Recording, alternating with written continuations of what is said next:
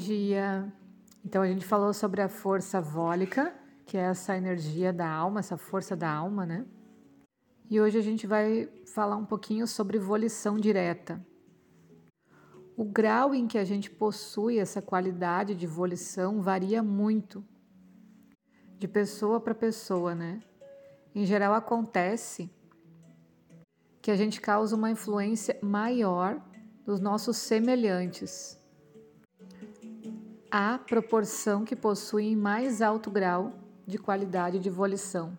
Então, quanto mais a gente aperfeiçoa essa técnica, mais fácil vai ser para a gente fazer essa influência de alma para os nossos semelhantes.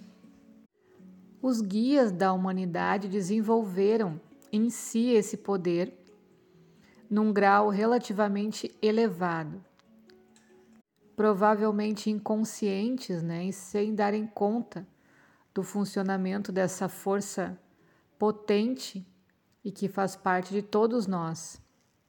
A gente pode dizer, inclusive, que a gente vai evoluindo essa força vida após vida, conforme a gente vai limpando nossos processos kármicos. Mas vamos a um exemplo notável de uma pessoa que possuía um alto grau de volição.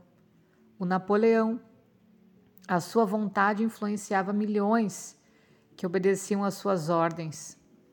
E na sua história ele acabou obtendo resultados que mais pareciam milagres, né? E quando a gente vai olhar o que ele deixou como as frases, né, emblemáticas de Napoleão, elas até parecem justificar a suposição de que ele tinha vagamente consciência do poder que dispunha e durante certo ponto seus atos foram compatíveis com essa força, né?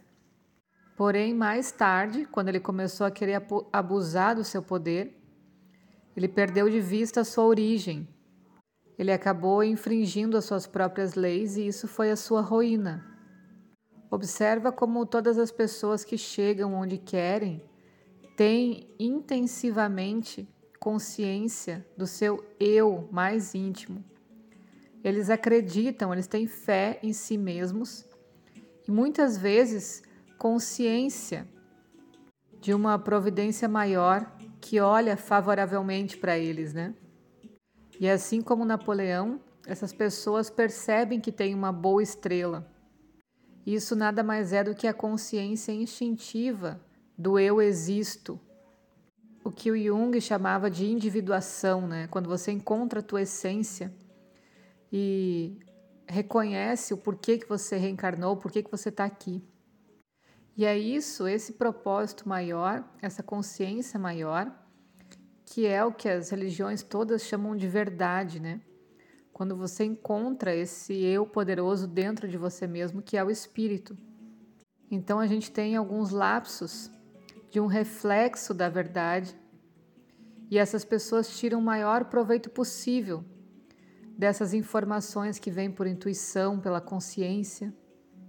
Muitas pessoas já reconhecem esse poder do eu existo, mas também existem, entre esses, os que não conhecem as suas leis e, portanto, não utilizam as forças na luta pela vida porque contentam-se com pouco e não se comprometem, não se preocupam em pagar o tributo a que a maioria dos homens chama de sucesso ou poder sobre os seus semelhantes.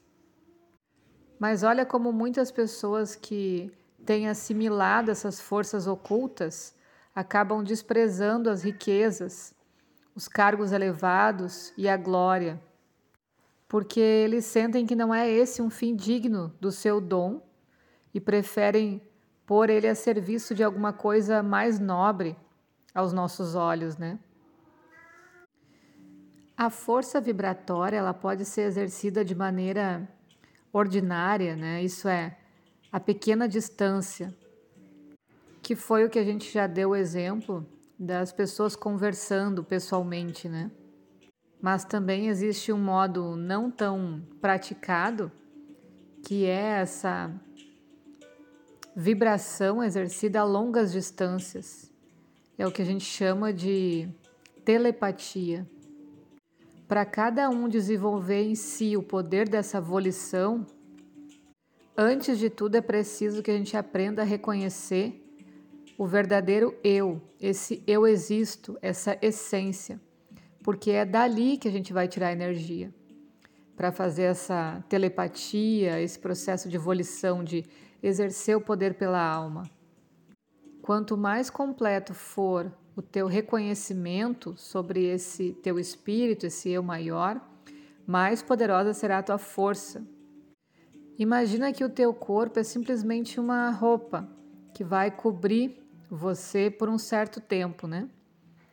Mas ele não faz parte do vosso eu, porque ele está separado do teu corpo. Porém, os dois estão temporariamente ligados. E nem a tua alma pode ser chamada do teu eu. A alma é apenas um instrumento pelo qual esse eu pode se manifestar. Com a prática dessas meditações, desses exercícios, você vai conseguir pensar: eu existo. Então, essa consciência da existência do teu verdadeiro eu vai fazer tu sentir nascer um poder novo, uma energia nova.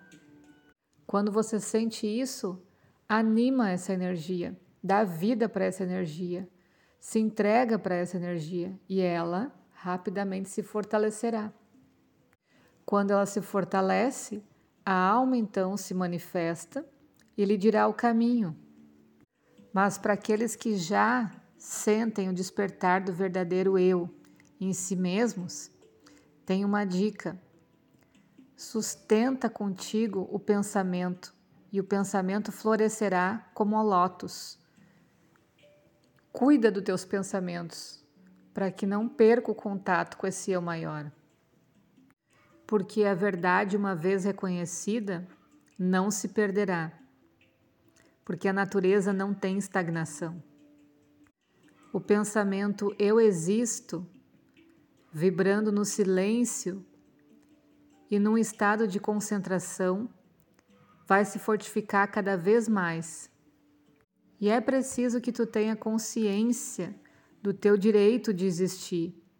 E, enfim, essa condição inabalável do existo. Qual é o motivo disso? Dessa forma, quando a gente sabe do nosso propósito, vai ser concedido tudo o que a gente pedir, porque a gente está em ressonância com esse propósito. E a natureza vai dar as ferramentas que a gente precisa para executá-lo. A perspectiva firme é elemento da maior importância em todas as funções da alma, ou seja, a fé. Mas se tu crê vagamente, de uma maneira hesitante, nos resultados desses, das tuas práticas, né? Por certo, esses resultados se ressentirão da hesitação. Porém, cuidado com a soberba. Não é bom que a gente imagine que a gente pode dominar todas as pessoas só pelo fato da gente desejar isso, né? porque às vezes a gente subestima o adversário e a sua força. Porque assim como existem pessoas que não têm força volíqua quase nenhuma, a gente tem outros que têm muita força e a gente pode se surpreender. Então, o que a gente aprende com esses exercícios é que a gente pode influenciar até certo ponto as pessoas dos nossos relacionamentos. Então, continue praticando de uma forma correta, com valores e princípios, né? E não hesite em usar essa força quando for necessário. Nunca esqueça que essas forças não podem ser empregadas sob pretexto algum para atingir um fim condenável ou para fazer mal a outras pessoas. É indicado que não se abuse desse poder, porque isso seria imoral e com certeza trará resultados contrários ao que a gente deseja. Às vezes pode acontecer que o abuso dessas energias possa te trazer um benefício temporal, mas com o passar dos tempos vai te trazer muitas desgraças. Você pode fazer o que quiser com esse poder, mas nunca use ele para fazer o mal. Sempre com a condição de que a pessoa que a gente está influenciando não seja lesada nos seus interesses, né? A gente pode influenciar alguém para que essa pessoa faça negócios com a gente, mas sempre tratando honestamente e não abusar desse poder. E quando a gente usa para enganar, esse castigo não vem na vida futura, né? Ele acontece nessa mesma. Então, em pouco tempo, a gente recebe um resultado das nossas má ações. E como é difícil as pessoas perceberem que esses são sinais de coisas erradas que a gente fez. Sempre terceirizam as situações ou negam que tem alguma responsabilidade sobre isso. Ok? Por hoje é isso. Até mais!